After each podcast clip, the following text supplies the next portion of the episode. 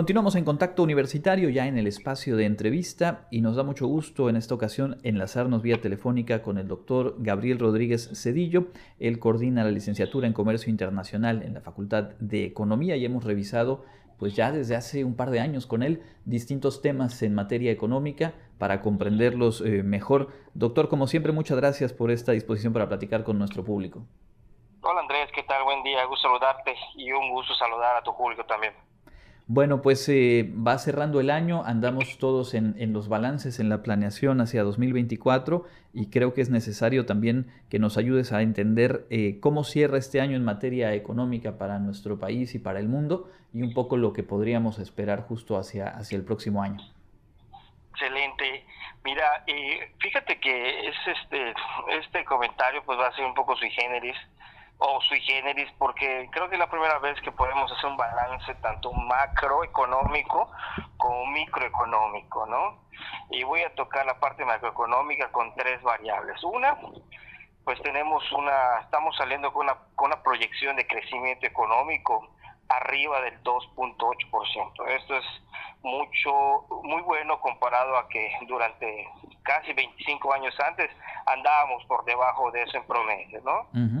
Ese es un primer punto. El segundo punto es que tenemos una, un, tipo de cambio, una tasa de cambio, pues digamos, este, relativamente estable que ha eh, eh, aguantado los vaivenes y bueno, este, digamos, se ha mantenido en el 17, en el 17 pesos por dólar y pues estamos hablando que son 3 pesos por dólar. Eso, eh, cuanto a al, número de transacciones económicas que se realizan en el país, pues es una parte importante, representa casi medio punto porcentual del PIB, si es, y es que me quedé corto, ¿no?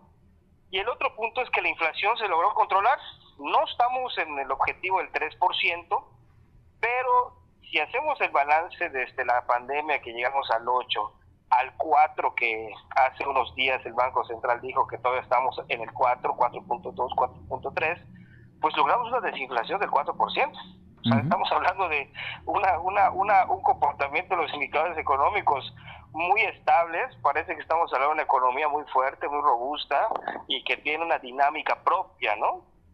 Eso es por el lado macro, ¿no? Por el lado micro vemos una un consumo, es decir, las familias están consumiendo y eso pues es importante.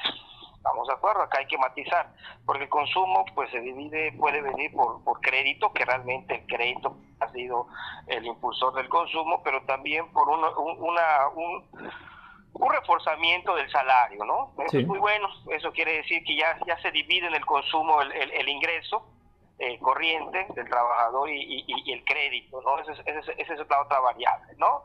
La otra variable pues es la inversión. Estamos de acuerdo que eh, aun cuando se pueda tener una perspectiva macro, realmente son decisiones individuales de las empresas las que están realizando estos, realizan esas acciones, ¿no? Entonces la, inversión en México pues se ha mantenido a la par junto con el consumo, es decir, eso demuestra claramente que el empresario pues ha tenido, este, ¿cómo se llama?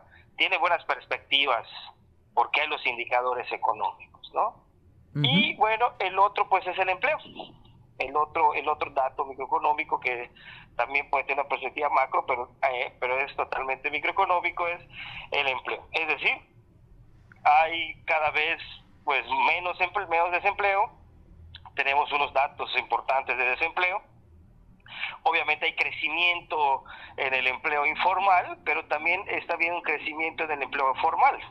Sigue habiendo una discrepancia entre el crecimiento informal y el informal, es decir, crece ok, eh, mayor medida el, el, el, empleo informal que el formal, sin embargo, acá estamos viendo que el empleo formal pues está pues digamos con una tendencia alcista, ¿no? Digamos, estamos también en estos en estos indicadores, pues sí hay que tener un poco más de cuidado, sin embargo, pues están mostrando pues tendencias óptimas, ¿no? Entonces, ese es el, el, el, el panorama macro y micro con el cual estamos saliendo en el 2023.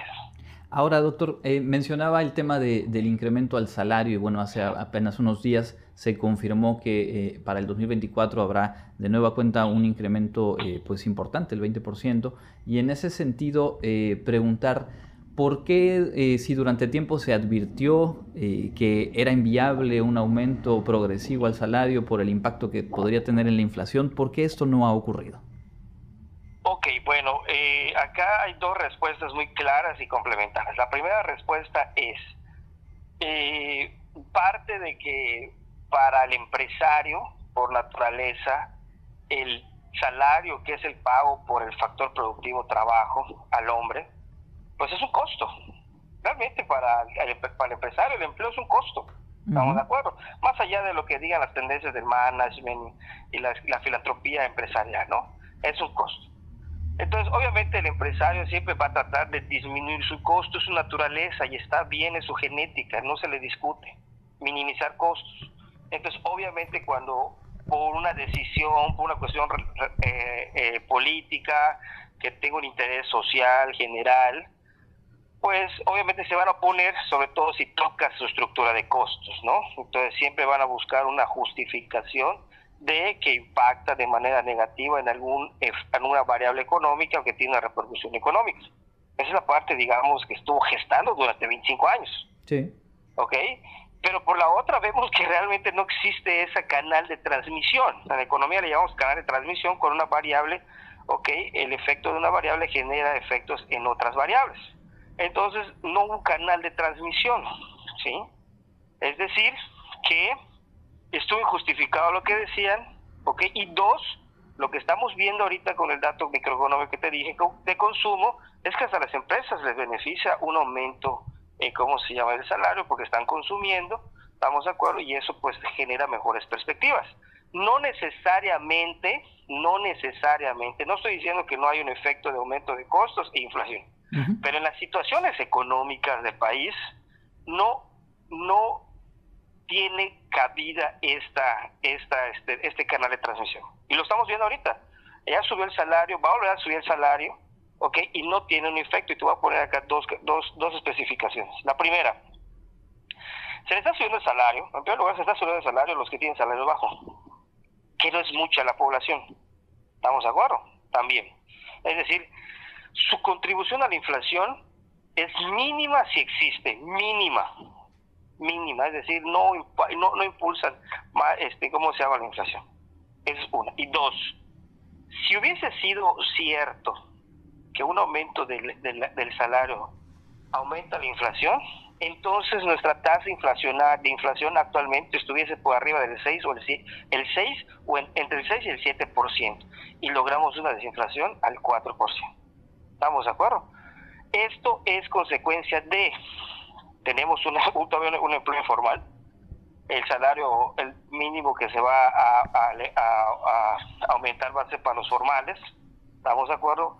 Muchas personas o, las personas que trabajan en informalidad, pues sus salarios mínimos son muy bajos, ¿estamos de acuerdo? ¿Sí? Y dos, que eso también no se dice, la inflación de que tenemos en México es una inflación de oferta.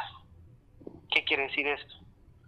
Que los empresarios, o mejor dicho, tenemos una estructura en, México, una estructura oligopólica y muchas veces con colusión. Y te voy a poner, voy a ejemplificarlo acá.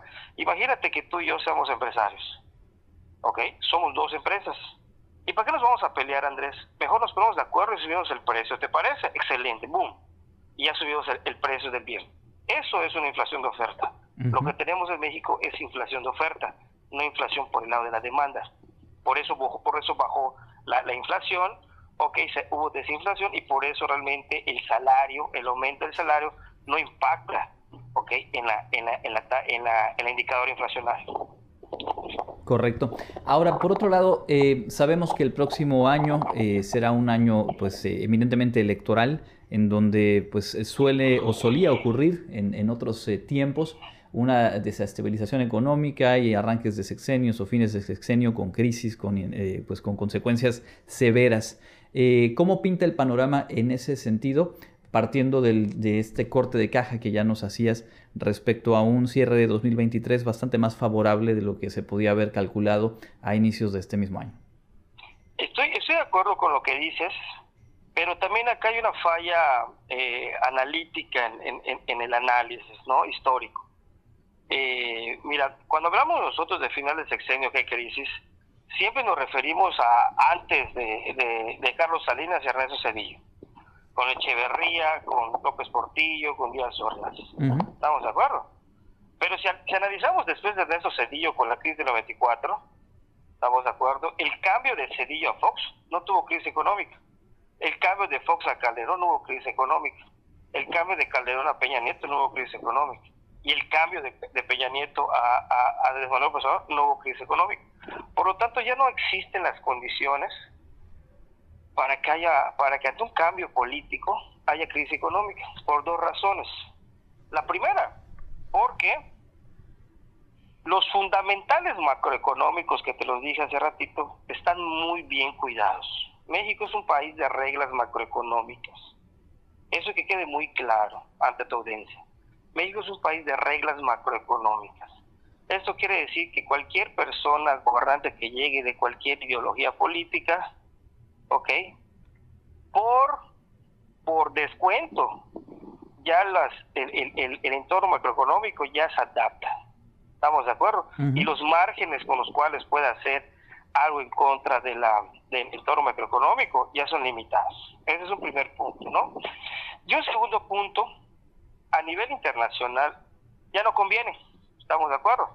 Es decir, México tiene una dinámica económica tan dependiente, estamos de acuerdo con Estados Unidos, que supongamos que Estados Unidos no le... México es un gran suministrador de, de, productos a Estados Unidos. Y lo que quiere un gran productor de, bienes es que sus principales proveedores tengan crisis. ¿Estamos de acuerdo? Entonces, por lo tanto, ya están descartadas estas lógicas de crisis económicas. Obviamente hay variables, obviamente un anuncio de un candidato que diga que voy a hacer esto, como pasó a lo mejor en Argentina. En Argentina, claro. Estamos de acuerdo, estamos de acuerdo, pero, pero si hacemos esa, esa comparación, hacemos esa comparación, ahorita todos los análisis, eh, analistas económicos internacionales dicen, bueno, era mi ley, ah, era un ley como candidato y ahora es un ley ya como, como, presidente electo, es decir, ya cambió su retórica, porque sabe que el mercado internacional se maneja en otras lógicas e impone sus reglas. Y es un poco ahí entonces donde se explica esta eh, estabilidad. Y cierto es, son varios ya los exenios en los que no ha estado presente eh, la famosa crisis, el fantasma que eh, pues en, otro momento histórico era, e, era pues clave en, estos tiempos electorales. Doctora, reserva de que podamos volver a conversar a arranque del próximo año y tener más certezas sobre lo que espera a la economía de nuestro país, creo que vale la pena regresar al nivel micro y pensar en otro tema que también hemos tocado en otros momentos que tiene que ver con esta etapa en la que de pronto llegará el aguinaldo para muchas y muchos eh, trabajadores y ahí también hay que tener eh, pues un criterio afinado para poder eh, darle el mejor uso, solventar pendientes, en fin, cuáles serían dos o tres tips claves para pues no, no, ver que se diluye de, de manera veloz y digamos intrascendente este ingreso adicional. Sí, mira, eso es un poco eh, complejo porque realmente nosotros somos consumidores emocionales. No pensamos lo que vamos a consumir. Estamos tan atiborrados de modas, de, comerciales, de publicidad, que eso nos genera unas reacciones bioquímicas que nos llevan a, consumir bienes que en ese momento nos generan felicidad, pero luego ya no nos sirven, ¿no? Son inútiles, ¿no? Desafortunadamente así así es así funciona el, el consumidor, ¿no? Y por otro lado también tenemos este gente que, que el aguinaldo ya lo gastó desde inicio de años por pagar deudas, por atender cosas de los de los de los salud de sus hijos, por medicinas, etcétera, ¿no? Y ante eso, pues digamos ya es gente que ya se queda sin dinero y empieza a pagar sus cosas, ¿no? Entonces, eh, digamos que acá lo importante siempre es tratar de ser mesurados. La mesura en el consumo debe ser un, una, un principio básico del, de la gente individual, de las familias, ¿no? Generar un ahorro, por más pequeño que sea, siempre hay que tener en cuenta que el ahorro sirve para algo en un futuro inmediato. Entonces yo creo que sí apelo a la mesura, sí apelo a la cordura, sí apelo a que tomen mejores decisiones de consumo y que no se dejen envolver por toda la lógica, eh, digamos, del entorno de emociones que, que, que vivimos actualmente. Creo que podemos ser feliz de disfrutar esas fechas decembrinas, aunque suene un poco romántico, sin hacer tanto gasto. que a veces resulta un poco innecesario, ¿no? Por ejemplo, ahorita el mercado está inundado de productos. Sí, claro. Y muchos muchos productos son productos chinos. No está mal que sean chinos, o sea, no estoy diciendo que son productos chinos son malos, no, sino que ya tenemos una fábrica de una gran fábrica de producción que producen de, de manera masiva y cuando llegan los bienes acá pues están baratos y son asequibles, pero muchas veces son bienes que no necesitamos. Cierto. Muy bien, pues eh, como siempre, muy agradecidos de poder eh, conversar con usted, doctor, de entender eh, con mayor claridad lo que está pasando en, materia económica y pues estaremos retomando seguramente a inicios del próximo año, si usted así lo dispone. No, al contrario, muchas gracias, un saludo, un saludo a tu editor y que pase una bonita Navidad, Andrés. Un abrazo. Muchas gracias. Es el doctor Gabriel Rodríguez Cedillo, coordinador de la licenciatura en Comercio Internacional en la Facultad de Economía, platicando hoy aquí en Contacto Universitario. Hacemos una pausa, volvemos con más.